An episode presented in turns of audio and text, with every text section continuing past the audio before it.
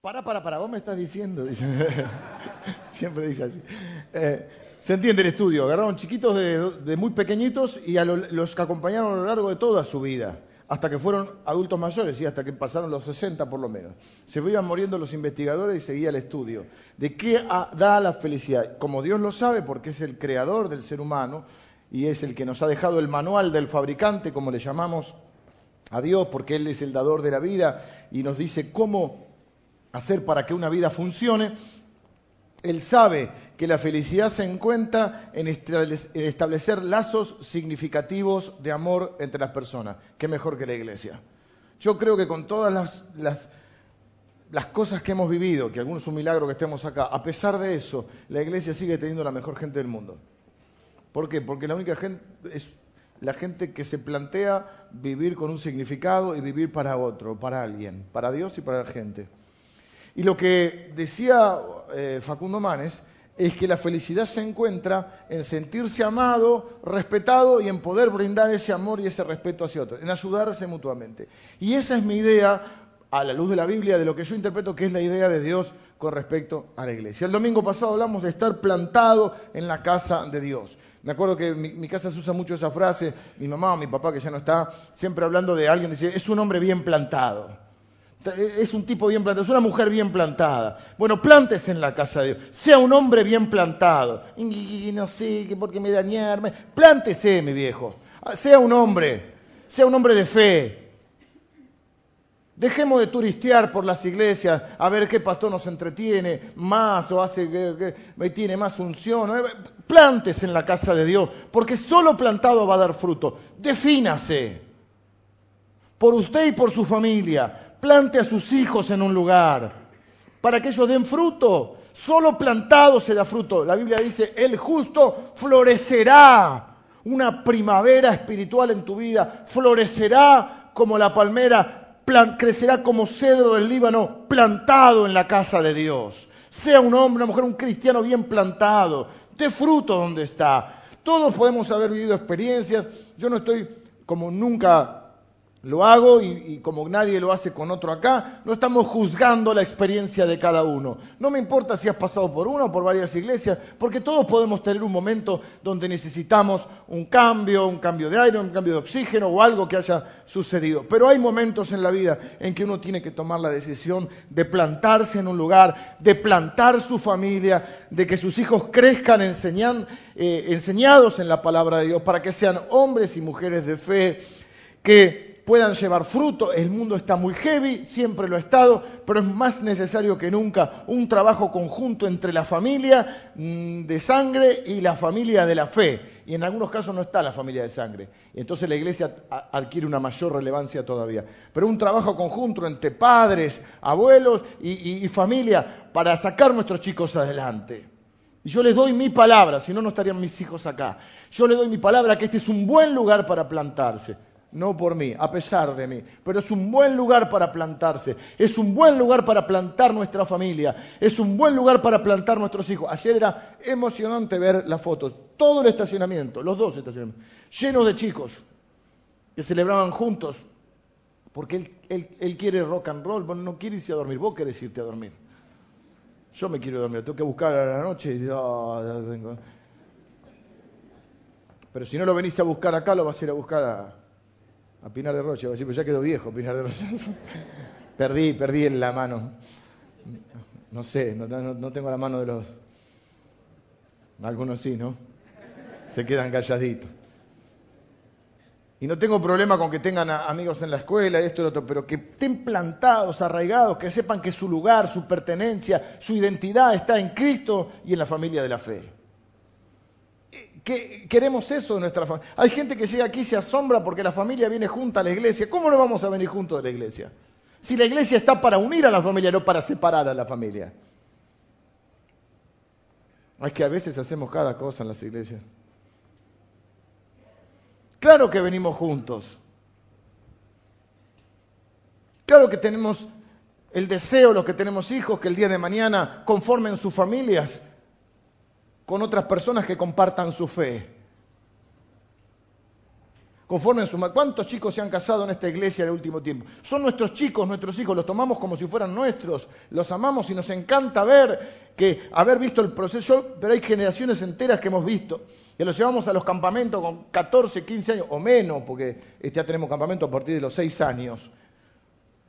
Y verlos crecer, salir adelante, estudiar, formar sus familias. Claro que hay problemas, sí, tenemos problemas. Estamos trabajando siempre para mejorar, porque eso es lo que hacemos con la familia. Uno no renuncia a la familia y ya esta no me gusta, tráigame otra familia. Uno dice, esta es mi familia, veo errores, no se lo voy a decir a ustedes, porque la familia se la cuida y se la defiende y se habla para adentro, como los restaurantes. ¿Vieron que dice el restaurante? Si comió bien, dígalo afuera. Si comió mal, dígalo adentro.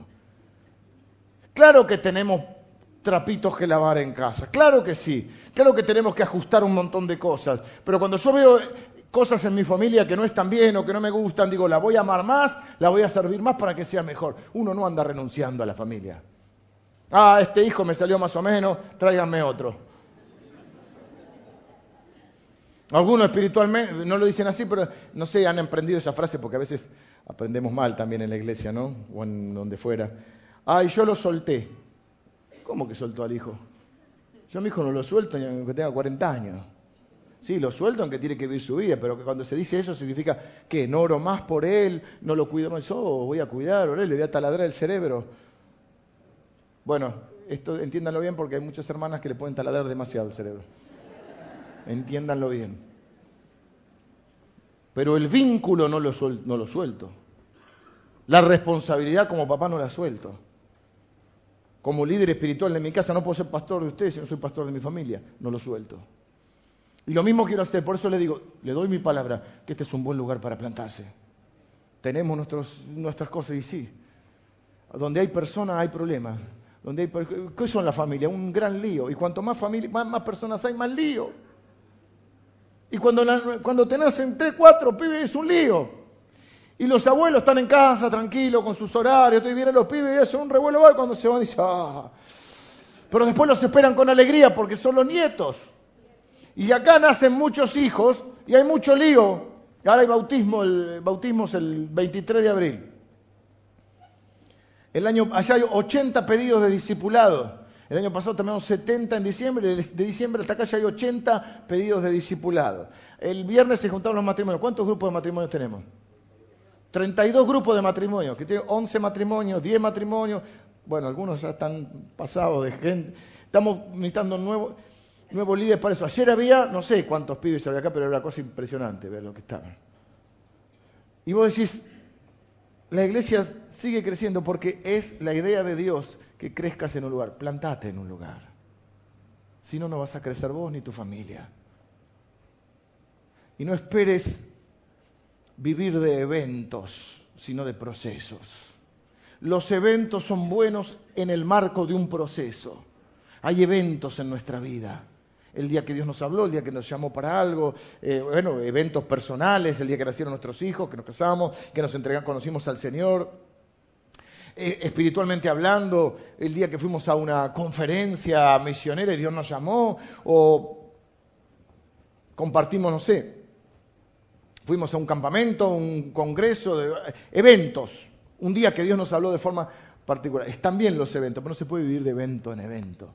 El evento sirve si va acompañado de un proceso, que todos los días Dios te vaya formando y trabajando. Entonces, esos eventos son las frutillas del postre del proceso. Pero hay cristianos que quieren vivir de evento en evento. A ver, vamos acá, vamos a Freyson para que nos revolee el saco, vamos a, a Carníbal para que... Son todos hermanos en Cristo, siervos de Dios, pero no se puede vivir de evento en evento. Cristianos turistas, a todos nos gusta ir de vez en cuando un lugar, no está mal tampoco. Hay una reunión especial, vamos, puede ser un evento en nuestra vida. Pero ¿dónde estoy plantado? ¿Dónde estoy creciendo? ¿Dónde me estoy congregando? Que es mucho más que asistir un domingo. Es formar parte de una comunidad, establecer el compañerismo, es donde estoy edificado, donde yo además puedo aportar para, para edificar la vida de otros. Porque la única manera que funciona una iglesia, al igual que una familia, es que todos aportemos algo. Para eso Dios nos dio dones, capacidades sobrenaturales a cada uno. Yo voy a leer hoy un pasaje de la Escritura que se encuentra en el libro de los Hechos, capítulo 11, vamos a leer a partir del 20 al 26. Y quiero que vean esto, es la iglesia de Antioquía. ¿Qué es la iglesia de Antioquía? La iglesia nace en Jerusalén. El Pentecostés, eh, Pedro predica, se convierte en tres mil. Es la iglesia, conformada básicamente o mayormente por, al principio, por judíos. El Evangelio nace en el seno de una comunidad judía. Jesús era judío, sus discípulos eran judíos. Pero acá vamos a ver la primera iglesia que surge, que no está conformada por judíos. Y le puse a este mensaje a Antioquía, modelo de una iglesia relevante, una iglesia que tenga incidencia en la vida de las personas y en la vida de la comunidad. Una iglesia que transforme vidas de la persona al punto que como pasa, como describe el Nuevo Testamento, que dicen las autoridades romanas, estos que han, estos que trastornan al mundo han venido hasta acá. No una iglesia encerrada, no una iglesia gorda, que solo piensa en alimentarse y en no compartir. No es una iglesia que solo piensa en sus propias necesidades, sino una iglesia que está de cara a un mundo que está necesitado, una iglesia que está en misión, una iglesia que quiere ser relevante para la vida de la gente. No podemos cambiar el mundo, pero le podemos cambiar el mundo a mucha gente. Vamos a leer este pasaje entonces. Pero había entre ellos unos varones de Chipre y de Sirene, los cuales, cuando entraron en Antioquía, hablaron también a los griegos. Perdón, Alejandra, había entre ellos, ¿entre quiénes? Como ellos estaban todos en Jerusalén y estaban un poco cómodos, ¿cuál es el plan de Dios? Dios permite la persecución. Porque ¿qué hace la persecución? Era tipo la época del proceso.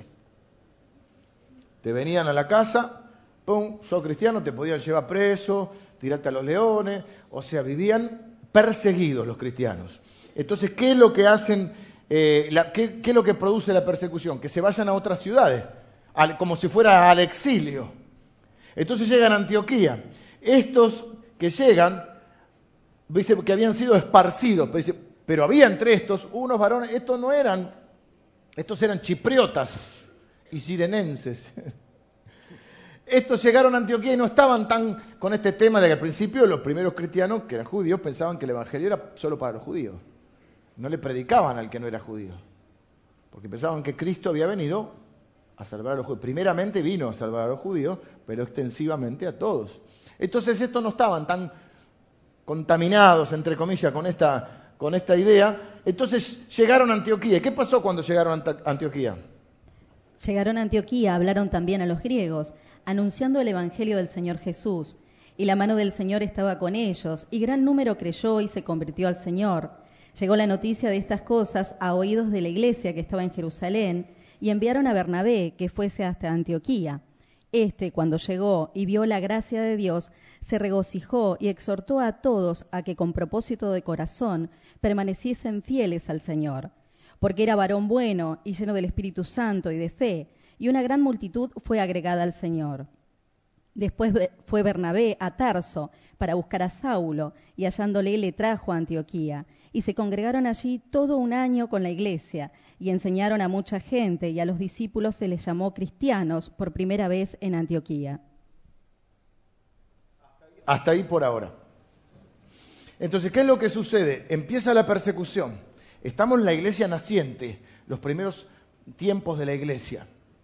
Todas las iglesias decimos queremos el modelo neotestamentario, pero hay algo que hay, hay, hay variaciones porque de acuerdo al lugar que estás, Dios no dejó una fórmula. Si no hubiese dicho, mire, todas las iglesias tienen que estructurarse así. Y no hay una fórmula porque en cada lugar Dios tiene una estrategia. Porque hay un contexto cultural, un contexto económico. Hay principios que no cambian, pero las formas sí pueden cambiar. La forma de comunicación ha cambiado hoy de, dos mil años atrás. No de dos mil años atrás, de, de, a 50 años atrás.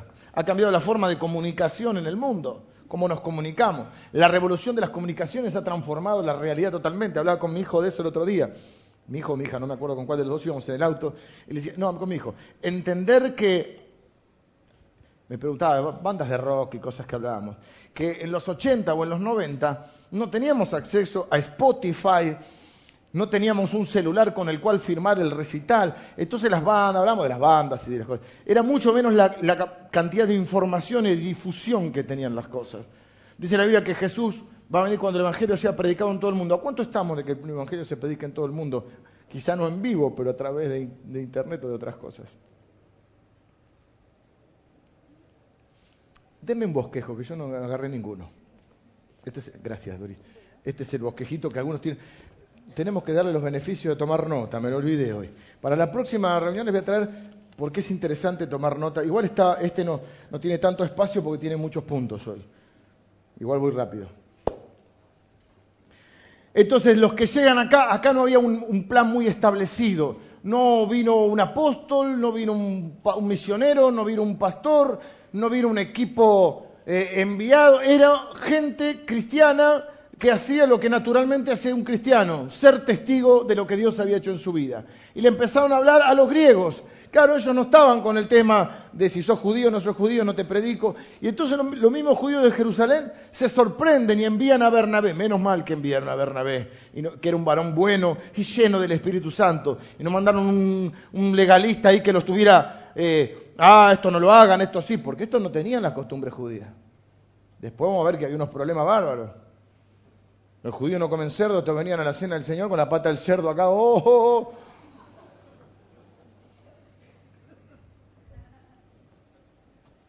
Así que estos eran laicos, lo que se conoce como cristianos sin una profesión sacerdotal, cumpliendo lo que dice la Biblia, que somos reyes y sacerdotes para Dios. Todos los que estamos acá somos sacerdotes para Dios. Yo no creo en el sacerdotalismo que a ver, entre Dios y usted estoy yo que soy el mediador. No, no, no. Todos, pastor, ore usted que usted Dios lo escucha.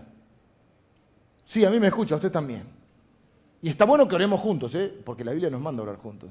Pero no porque yo tenga algún tipo de investidura superior. Por eso creemos en lo que se conoce como el sacerdocio universal, universal de los creyentes. Dios nos hizo reyes y sacerdotes para Dios. Y ellos hicieron eso, sin saber todo eso del sacerdocio. Fueron y predicaron, sí, ¿sabes que Dios me cambió la vida? Y empezaron a predicar y la gente se empezó a convertir.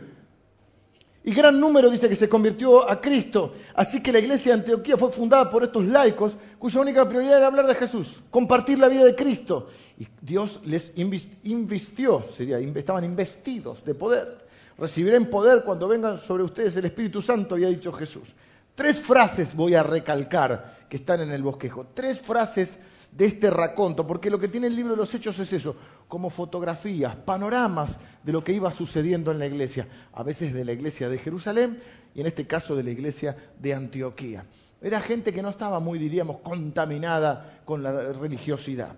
La primera frase está en el versículo 21, dice, y la mano del Señor estaba con ellos y gran número creyó y se convirtió al Señor. Cuando la mano del Señor está con uno, todo lo que hacemos está investido de poder sobrenatural y produce resultados completamente diferentes.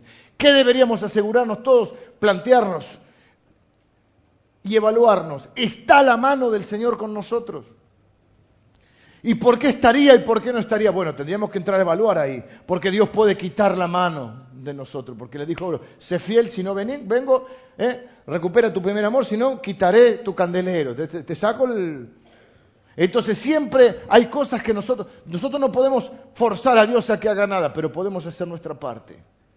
Mantenernos en humildad, en dependencia de Dios, dándole la gloria a Él, nadie llevándose la gloria que solo le corresponde a Él no teniendo motivaciones como eh, espurias, digamos, eh, tratando de sacar provecho de las situaciones, sino hacerlo para honrar a Dios. La mano del Señor estaba en la iglesia y entonces la gente se convertía. Había poder sobrenatural que ellos tenían. Hay un caso en la Biblia, lo, menciono así, pero no lo voy a desarrollar, de un, rey, previo al rey David. El rey David fue el rey más importante de los judíos obviamente el Señor Jesús queda fuera de toda consideración. El previo a David hubo un rey que se llamaba Saúl, que en un momento determinado Dios quita esa investidura de él, por desobediencia, por terquedad, por rebeldía, por celos hacia, hacia David y por un montón de cosas, porque su corazón no estaba eh, recto, perdió la motivación correcta y Dios le quita su investidura, le quita sigue teniendo el carguito, sigue siendo rey un tiempo más, pero Dios ya había quitado su mano. Y los resultados son otros. Cuando Dios quita su mano, los resultados son otros. La segunda frase tengo que ir volando hoy. Está en 11.23. Dice que enviaron a Bernabé. Este cuando llegó y vio la gracia de Dios, se regocijó, se alegró y exhortó a todos a que con propósito de corazón permaneciesen fieles al Señor. No les quiso imponer todas sus costumbres, no, le quiso, no los quiso meter dentro de su cajita mental. Esto es lo que yo creo, esto es lo que vos tenés que creer, porque nosotros somos los que tenemos la sana doctrina y tenemos toda la verdad y el que no piensa como nosotros es malo. Ahí había gente muy variada, había que tener mucha gracia de Dios, había que tener un corazón muy sabio, muy lleno del Espíritu Santo para ver ahí y decir, no lo voy a destruir, lo voy a instruir. Le voy a tener paciencia, le voy a tener amor. seguramente están metiendo la pata en un montón de cosas, pero los centrales están predicando a Cristo, están queriendo vivir como Él, están amando a las personas. Vamos a emprolijarlos, vamos a acomodarlos un poquito, vamos a exhortarlos a que sigan en el camino del Señor, vamos a enseñarle la palabra. Se lo fue a buscar a Pablo. Saulo es Pablo. A Pablo que no lo quería ver nadie, ni en figurita. Pablo estaba casi proscripto, había perseguido a los cristianos, estaba, él, fue el que se los presentó a los discípulos. Después lo tuvieron 11 años en el freezer. Eh, pues nadie confiaba en él. Dice, ¿será un infiltrado? ¿Será uno que se mete para después averiguar? Bernabé creyó y lo fue a buscar a Pablo, a Tarso. 11 años en Tarso tuvo Pablo. Lo fue a buscar y lo trajo. Hasta, a esto hay que enseñarle la palabra porque tienen el testimonio, todo, pues no saben nada. Qué lindo cuando la gente tiene pasión por Dios y uno dice, puedo, puedo ser útil enseñándoles la palabra de Dios. No diciendo que está bien lo que está mal, pero con amor corrigiendo lo que hay que corregir, con gracia, con gracia. ¿Qué es lo que a veces no se entiende en la iglesia? La gracia de Dios. ¿Y qué es lo que vio Bernabé? La gracia de Dios en el lugar. Él vio la gracia de Dios. Bernabé o sea, la primera frase significativa, la mano del Señor estaba con ellos. La segunda es que Bernabé vio la gracia, percibió la gracia de Dios.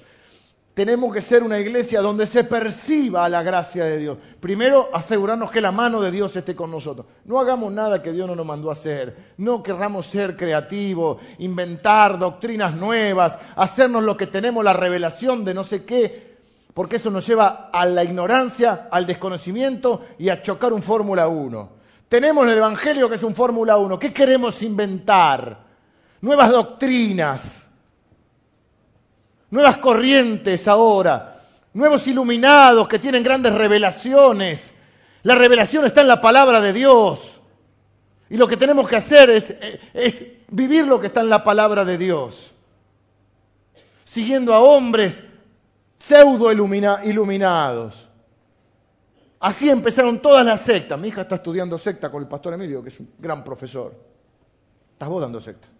Mi hija está segundo año, está dando Y entonces me, dice, cualquiera. Está, yo creo que dice, cualquiera. Esa se estudió varias sectas, ¿no? Y todas empiezan así, hermanos. Empiezan así, fascinándolo, algún tipo medio carismático, que viene con ideas ¿eh? Que Dios le reveló nuevas cosas. Pablo va a decir algo que lo dice Pablo, así que no lo digo yo. ¡Oh, Gálatas estúpidos! Le dice. No le dice insensato, le dice estúpidos. Gálatas estúpidos, ¿quién los... Mira, yo parece que me predicar lo estoy retando, pero no, no, estoy, estoy emocionado. ¿Quién nos fascinó para seguir un evangelio diferente? No hay otro evangelio, es que algunos lo pervierten, hay un solo evangelio, el evangelio de Jesucristo que está en la palabra de Dios. Así que dejémonos de embromar con las ideas nuevas. Claro que las formas pueden cambiar, pero la esencia, la palabra profética más segura es la palabra de Dios. Entonces, ¿qué dice ahí? Que percibió la gracia de Dios. Claro que hay que enseñarle a esta gente. Lo fue a buscar a Pablo, Pablo se escribió medio Nuevo Testamento. El tipo sabía la palabra como ninguno. No sé por qué dije lo de la secta. Ah, porque las sectas todas empiezan con un iluminado.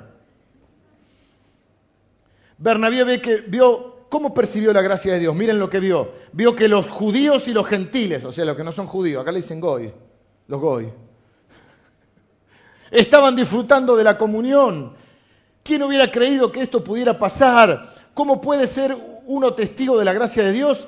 ¿Qué vio Bernabé para convencerlo de que Dios, la actividad de Dios ahí, que los judíos y los gentiles por sobre todas las barreras, por sobre todas las grietas, se amaban y compartían la cena juntos?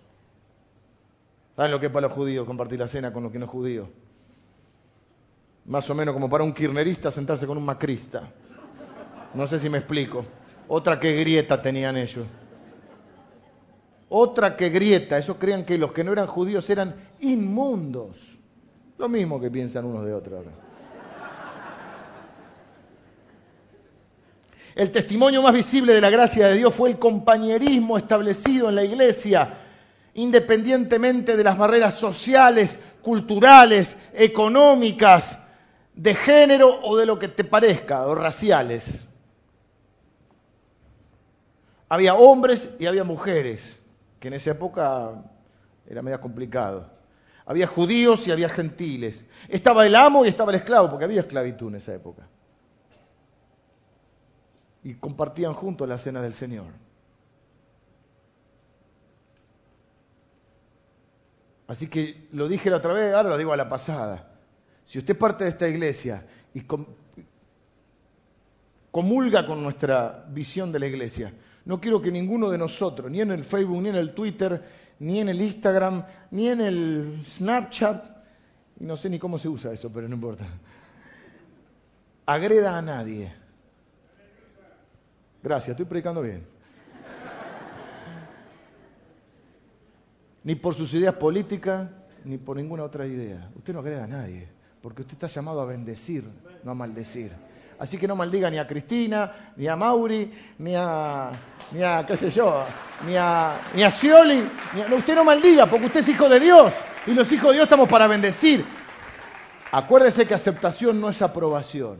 Usted puede aceptar a alguien, como en la iglesia, aceptamos a todos. No significa que aprobemos lo que hacen. ¿Eh? Así que usted puede tener su idea política y es respetable. Y está bueno que tengamos idea eh, de cómo queremos, queremos una sociedad, un mundo. Está bien. Yo no estoy diciendo que, no, no, pensemos, no tengamos ideas, pero que ninguno de nosotros está mandado a maldecir, estamos mandados a bendecir. Es lo mismo que en la iglesia. Yo puedo, ¿qué es la aceptación? Como yo digo que en esta iglesia aceptamos a todos. Y yo, ay, pero sí, aceptamos a todos. Dios los acepta. ¿Por qué? Porque los ama. ¿Y qué hace porque los ama? Los va a transformar. Pero necesitan tiempo, como estos que agarraban la cena del Señor y hacían un desastre. Viene Pablo a los Corintios y le tiene que decir, muchachos, espérense para comer. Están comiendo como desaforados. Si alguno está muy desaforado, coma primero en su casa. Es la cena del Señor. Un poco de decoro. No, llegaba, eh, che, pará, que no vino Carlet. Estaban comiendo. No. Pasaba eso. Abusos en la cena del Señor, dice la Biblia. Había cosas que corregir, pero había un amor entre ellos que superaba todas las barreras. Entonces usted si es un hijo de Dios, usted no está autorizado a maldecir, usted está autorizado a bendecir. Y si no puede bendecir, haga como el hermano Anacondio, dice yo, si no tengo nada bueno que decir, no digo nada. Oíme bien, Satanás. Yo lo admiraba, lo admiro, porque es un hombre de fe, que lo veía en la plataforma y me imaginaba que era así. Y me lo presentaron un día chiquitito así. Pero poderoso, ¿eh? poderoso. Sí, Ávila hablaba medio así también. Él dice, si yo no tengo nada bueno que decir de alguien, no digo nada. No digo nada. Entonces, si usted va a ser parte de esta iglesia, usted no habla mal de nadie, porque no estamos llamados a eso. Y cuando no tenés que decir nada bueno, no decís nada.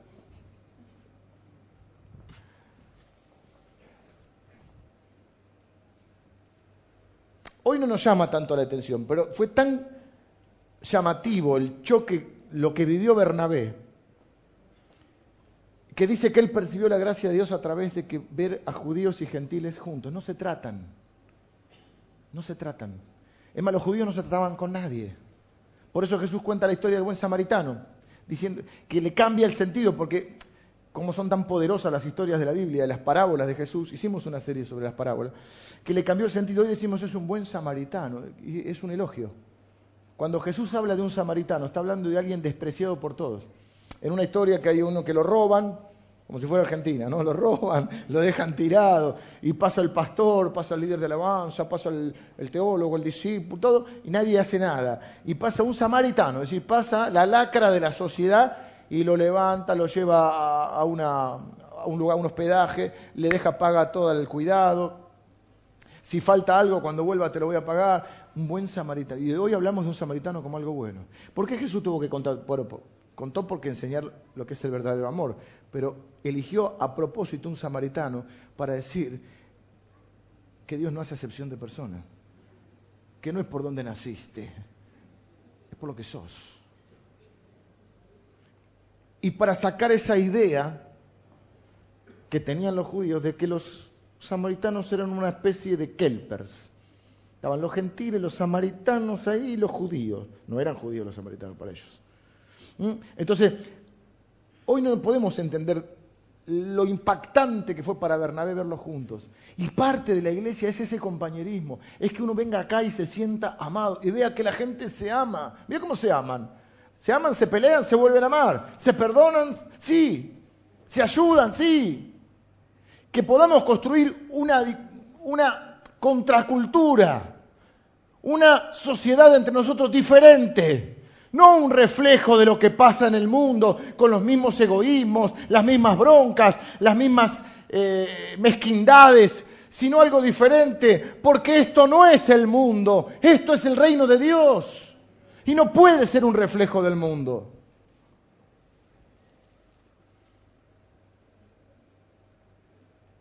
Cuando la iglesia es tocada por la gracia de Dios, experimentará la sanidad en las relaciones. Cuando Dios mora entre nosotros, siempre habrá evidencia de la gracia de Dios. Varias cosas brotan rápido del texto. En el 24, ¿qué hay? Señal de actividad de Dios es hay salvación. Si no hay salvación, algo está pasando. Si la gente no se convierte, algo está pasando. Y si la gente no se convierte, un día esta iglesia o la que fuera se muere. Porque la única manera que una familia siga adelante es que haya nuevos nacimientos. Y si una iglesia solo se mira a sí mismo, llega un momento, ay no, porque como los grupos, no, estamos juntos, no nos queremos dividir. No, Mira, hermano, si no, en, seis meses se van a estar eh, no aguantando más.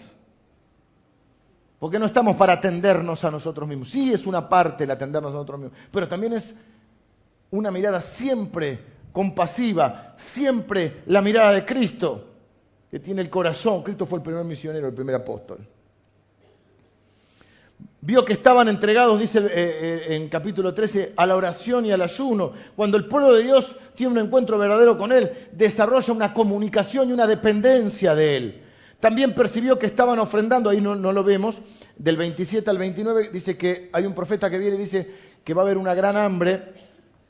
Este, en aquellos días un profeta descendido de Jerusalén, Antioquía, y uno que llamaba Ágabo o Agabo, y daba a entender por el Espíritu que vendría un gran hambre en toda la tierra, lo cual sucedió en tiempo de Claudio. Entonces los discípulos, cada uno conforme a lo que tenía, determinaron enviar socorro a los hermanos que había en Judea. Es decir, una iglesia generosa, una iglesia que está viendo que no es asistencialismo, pero sí es cuidarse unos a otros.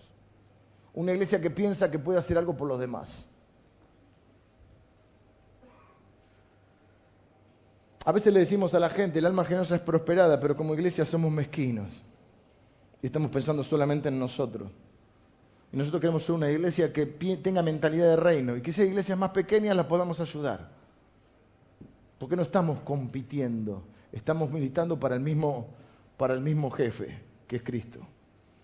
Tenía una iglesia que tenía visión para el mundo. ¿Saben de Antioquía? Salió Pablo en sus tres viajes misioneros, los tres viajes misioneros de Pablo, donde iba predicando el Evangelio por todos lados, los empezaba y los terminaba en Antioquía.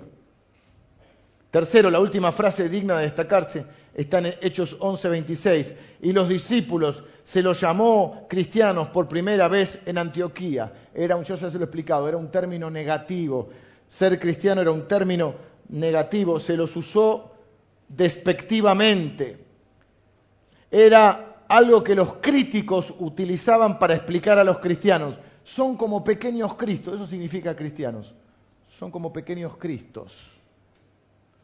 Ellos están tratando de ser como Cristo. Y era una cosa negativa. Es como decir, ¿quién te cree que sos? Ahora te haces el bueno. ¿Viste cuando te convertís en un ámbito donde los demás no son cristianos? Ahora ahí viene el pastor, ahí viene, te empiezan te empiezan a cargar. No somos Flanders, así que en un momento le puedes decir, terminala, terminala, respetame. Tampoco es que uno tiene que ser por ahí, no. A veces hay gente que se pone pesada y hay que ubicarla. Con amor. Con gracia, claro, pero tampoco, viste, hay uno que eh, ya hace el canchete, te verduguea, no, no te dejé verduguear. Una vez, dos veces se la deja pasar, a la tercera decir, ¿por qué no me respetas si yo te respeto? Un día te voy a contar mi historia con un fabricante de sillas. Le tuve que parar el carro. Después le compré la silla, le tuve que parar el carro. Tres veces me dijo, el pastor Jiménez, pastor Jiménez.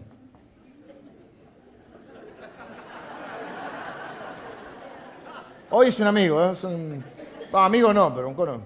Pero le tuve que, en un momento, te tuve que decir, ubicate, hermano, ¿o no? Eh, pero cuando vos estás en un momento así, ¿Qué dice? ¿De qué te la da? De Cristo. ¿Qué eso? Cristo ahora. Más ir a la Argentina, imagínate. ¿Qué eso? Cristo. ¿A quién te comiste?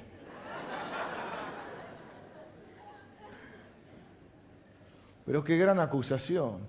Ellos quieren ser como Cristo. Qué gran acusación. ¿Viste que hay gente que te quiere elogiar y te destroza, viste?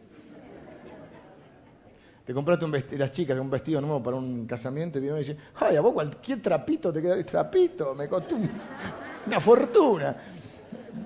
No sabes si es un elogio o no. La Argentina quiere ser flaca, no le importa ningún otro. Lo importante es ser flaca. En este país lo importante es ser flaca.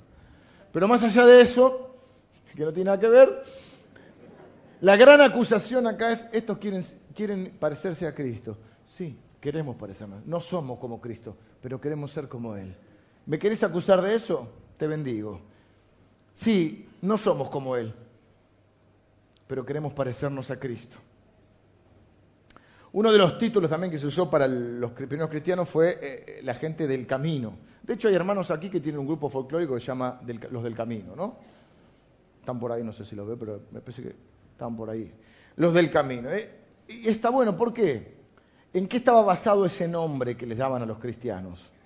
En que Jesucristo dijo, yo soy el camino, la verdad y la vida, nadie viene al Padre si no es por mí. O sea, a Dios no se llega ni por el gauchito Gil, ni por la medalla milagrosa, ni por San Expedito, que siempre me gusta ese nombre, sino que se llega solo por Jesucristo. Entonces le decían los del camino, porque Jesucristo dijo, yo soy el camino. Y es bueno porque Jesucristo es un camino exclusivo, pero a la vez es inclusivo. O sea, es exclusivo porque es el único camino. Excluye los demás caminos. No es que a Dios se puede llegar por varios caminos. No, no. A Dios que nosotros conocemos, al Dios de la Biblia, se conoce, se llega por Cristo nada más. El apóstol Pedro dijo, no hay otro nombre bajo el cielo dado a los hombres en el cual podemos ser salvos. En ningún otro hay salvación. Y propio Jesús dijo, yo soy el camino, la verdad y la vida, nadie viene al Padre si no es por mí. Así que es un camino exclusivo, excluye. No es todos los caminos conducen a Roma, pero a Dios no. Pero a su vez es inclusivo, porque no es solo para mí o para... Dios abre esa invitación. Vengan a mí todos los que están trabajados y cargados, yo los voy a hacer descansar. El que en mí cree, aunque esté muerto, vivirá. Todo aquel que invocare el nombre del Señor Jesús será salvo. Ven, es exclusivo, pero es inclusivo, nos incluye. A la luz de esto, de, estas tres frases, yo había puesto los valores y creencias de la iglesia, convicciones y valores.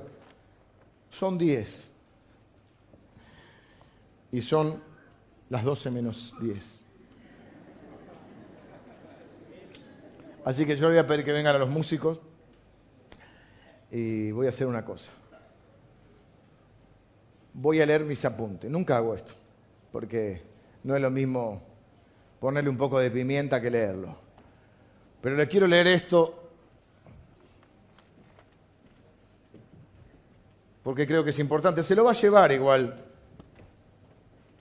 a través del el análisis de la iglesia de Antioquía y de la iglesia neotestamentaria de Jerusalén, algunas convicciones y valores que se desprenden para mí del análisis de este pasaje y de algunos un poquito eh, más extensos, yo leí solamente algunos versículos.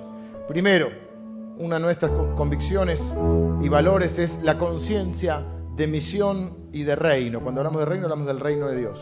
El reino de Dios es más importante que esta iglesia. Nosotros no somos fanáticos de esta iglesia, somos fanáticos del reino de Dios. ¿Sí?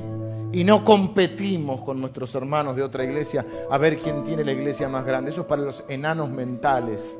Nosotros peleamos no contra nuestros hermanos, peleamos contra las huestes de maldad. El evangelismo es algo natural en esta iglesia. Conciencia de misión y reino, punto uno. Todavía estoy en el punto uno. El evangelismo es algo natural. La iglesia habla naturalmente acerca de ganar almas. Se escucha desde el púlpito, ustedes me han escuchado todos los domingos predicar el evangelio, y de otros laicos de la iglesia. Estoy cansado en el buen sentido. ¿eh? Cuando dice no me canso, o al revés, no me canso de escuchar que ustedes me dicen que invitaron a un amigo, que invitaron. Esta iglesia está preparada para que invites a tu gente. Ese es el deseo mayor, este es el aporte colectivo que hacemos al reino de Dios y al cuerpo de Cristo en general en la ciudad de Morón, respetando y amando otras iglesias. Nuestro aporte es ganar gente para el reino de Dios, predicando el Evangelio. Así que tráelos, tráelos. Hablales de Cristo, testifica con tu vida, amalos, servirlos y tráelos. Número dos, la iglesia se distingue por un profundo espíritu de amor. Desde el pastor hasta los demás hermanos expresan su amor en forma abierta por el Señor, el uno por el otro y por las personas en general. Si no hay amor, no hay evangelismo. Jesús dijo, en esto conocerán que son mis discípulos, en que se aman los unos a los otros.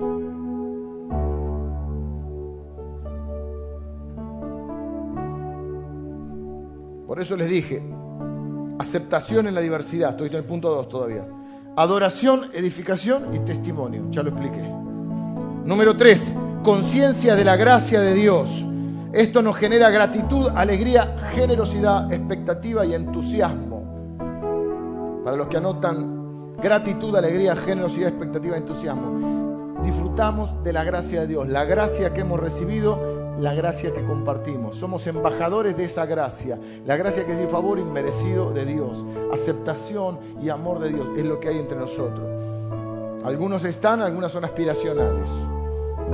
Cuatro, esta conciencia genera un espíritu de dependencia. Es una iglesia que ora. Es una iglesia que tiene que orar más todavía. Los lunes está el ministerio de oración, pero además de eso tenemos que orar. Y no solamente orar por eh, Blanquita que se le eh, dobló el pie, está bien, oramos por Blanquita que dobló el pie. Orar eh, por la iglesia, por la salud de la iglesia, por la visión de la iglesia, por la unidad de la iglesia, por el cumplimiento de la misión de ella, por los ataques que la iglesia recibe, que son muchos. A veces yo no tengo tiempo de contar todas las cosas que, bueno, como muchos somos visitas, no da para contar abiertamente, pero la iglesia enfrenta un montón de luchas que quieren detener el avance de la iglesia. Pero como dependemos de la gracia de Dios, tenemos que orar. Porque no quiero ser de esas iglesias que aunque no esté el Espíritu Santo funcionan igual porque tienen un buen programa. Cinco, centralidad de Cristo. La iglesia tiene una fuerte teología bíblica y cristocéntrica. Si no está Cristo en nuestro mensaje, no hay mensaje. Hay una conferencia, hay una charla, pero no es, es, no es la predicación del Evangelio. Cristo está en toda la Biblia, Cristo tiene que estar en nuestros mensajes. Lo que somos y hacemos es en base a lo que creemos y nosotros creemos hay un antes y un después en nuestra vida, hay un antes y un después en la vida de la iglesia. La iglesia tiene, los púlpitos tienen que volver a ser cristocéntricos. Está bien el Antiguo Testamento, hemos enseñado Malaquía, los diez mandamientos, Ruth, Esther, pero siempre tenemos que ver a Cristo. Terminémosla con la tierra prometida y que ir a conquistar lo que Dios te puso para, y entonces mi negocio. Eso, eso, eso, eso es la añadidura del reino de Dios, no es el reino de Dios. El reino de Dios es Cristo. Y es lo que Cristo, que Cristo se vea en mí. Porque Dios Cristo no está para cumplir mis sueños egocéntricos. Yo estoy para abrazar los sueños de Cristo para negarme a mí mismo y seguirlo a Él, porque ahí entonces soy feliz y ahí viene la añadidura. Centralidad, seis, centralidad de la palabra. Enseñamos la Biblia, no los pensamientos que tenemos, no los que, eh, pensamientos humanistas, si le pones onda la cosa va. No, enseñamos la palabra de Dios. Se busca ser discípulos, no solo creyentes. ¿Saben por qué mucha gente se engañada hoy? Porque no conoce la palabra de Dios. Entonces viene uno con cualquier idea nueva, y a veces para sacar plata o para algún otro beneficio, y tira una, nueva teología, una nueva cosa, una nueva revelación, y viene otro y como no sabe lo repite. Por ahí alguno con buena intención, pero repite y repite en cualquier cosa porque no conocen la palabra de Dios. Siete, la iglesia tiene que tener espíritu de equipo y visión compartida. Hay multiplicidad de dones y creemos, esto lo quiero aclarar, creemos en la plena vigencia de los dones. Hay una corriente que se conoce como cesacionismo, que creen que había dones que se manifestaron en la iglesia primitiva porque era necesario y que ahora ya no es necesario. Nosotros no creemos eso, creemos en la plena vigencia de los dones, pero creemos en usar esos dones conforme a la palabra de Dios. Creemos, eh, vamos a hablar de los, dones más por ahí eh, controvertidos. Creemos en la palabra profética, creemos en la palabra profética a la luz de la palabra de Dios. Creemos en un orden entonces, cuando alguien tiene una palabra, no se puede cualquiera hacer cualquier cosa. Hay un orden, entonces debe referirse a su autoridad y compartir esa palabra para ponerla en oración. Creemos, eh, ¿qué, otro don controvertido? Eh, creemos en la adoración en lengua, sí, en el momento y en el lugar y en la forma en que Dios indica. ¿Qué dice Pablo? Si viene un indocto y ve a todos nosotros haciendo eso, no va a entender nada. Prefiero hablar una palabra con conocimiento. Quizás nuestros asientos oramos de esa manera, adoramos a Dios de esa manera. A mí me gusta hacerlo en la adoración. No lo hago del público, ¿por qué? Porque estoy para enseñar la palabra de Dios, no para decir algo que ustedes no entiendan. Impresionarlos con quema la rama seca. Creemos en el lengua, sí, a mí me encanta adorar a Dios de esa manera, pero cuando estoy acá estoy cumpliendo otro rol, otra función. Lo dijo Pablo hace dos mil años, no estoy inventando nada.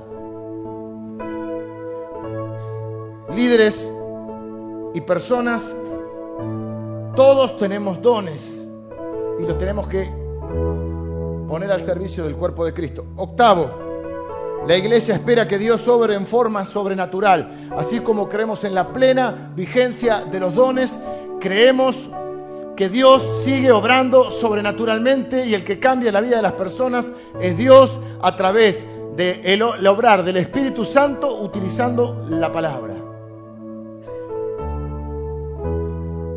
fui a jugar al pádel, te cuento una más y ya. Fui a jugar al pádel con los hermanos de la iglesia. Un hermano que su familia está en otra iglesia, pero es amigo nuestro y le gusta venir. Y dice, terminamos de jugar, todo transpirado. ¿eh? Si te acordás, no, estaba hablando de Carlito, no sé, estaba con, acá con Gustavo también, no, no sé por decir Carlito, sí, sí, eh, ¿con quién juegan? Ellos juegan otro día, ¿con quién juegan? Juegan con uno, ah, no lo conozco, sí, vino a la iglesia, vino con la señora, la señora tenía un cáncer re embromado, re jodido, ¿viste? Estaba, no se podía tener en pie, la tuvieron que ayudar, dice, vos oraste, se sanó, ay, no me lo contás. No para gloria de Dios, pero alentamos un poco, hermano. Sí, estaba, pero estaba mal, ¿eh? Oh, estaba, no se podía estar en pie. La trajimos y se no, se sanó. ¿Viene la iglesia? No, no viene a la iglesia. Bueno, no importa eso. ¿Qué quiero decir con esto? Creemos que Dios sigue sanando a las personas.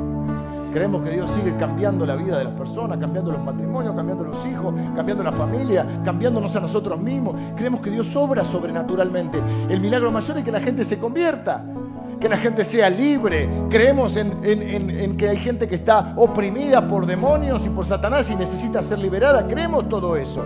Pero creemos en una forma de hacerlo que quizá no coincide con lo que otros puedan creer.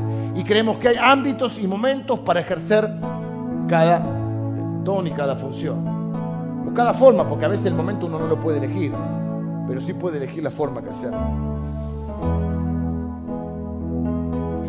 Por eso desterramos, como la iglesia cree en la forma, espera que Dios sobre en forma sobrenatural, desterramos frases como es imposible alcanzar a las personas en esta comunidad. La gente es muy dura. La gente no es dura. Nosotros somos duros y no vamos a predicarle. La gente no, yo no conozco a nadie que me rechace una oración. Nadie. Y cuando usted trae gente acá, es creo reventar. Dígame si no se convierte. Por ahí algunos, bueno, algunos quizá no. Pero, acá vienen las personas y hago llamado y se convierten. Y si usted le habla a Dios, se va a convertir. Y si usted ora por Él, por lo menos va a escuchar la oración. No hay pueblos duros, hay cristianos duros que no predican.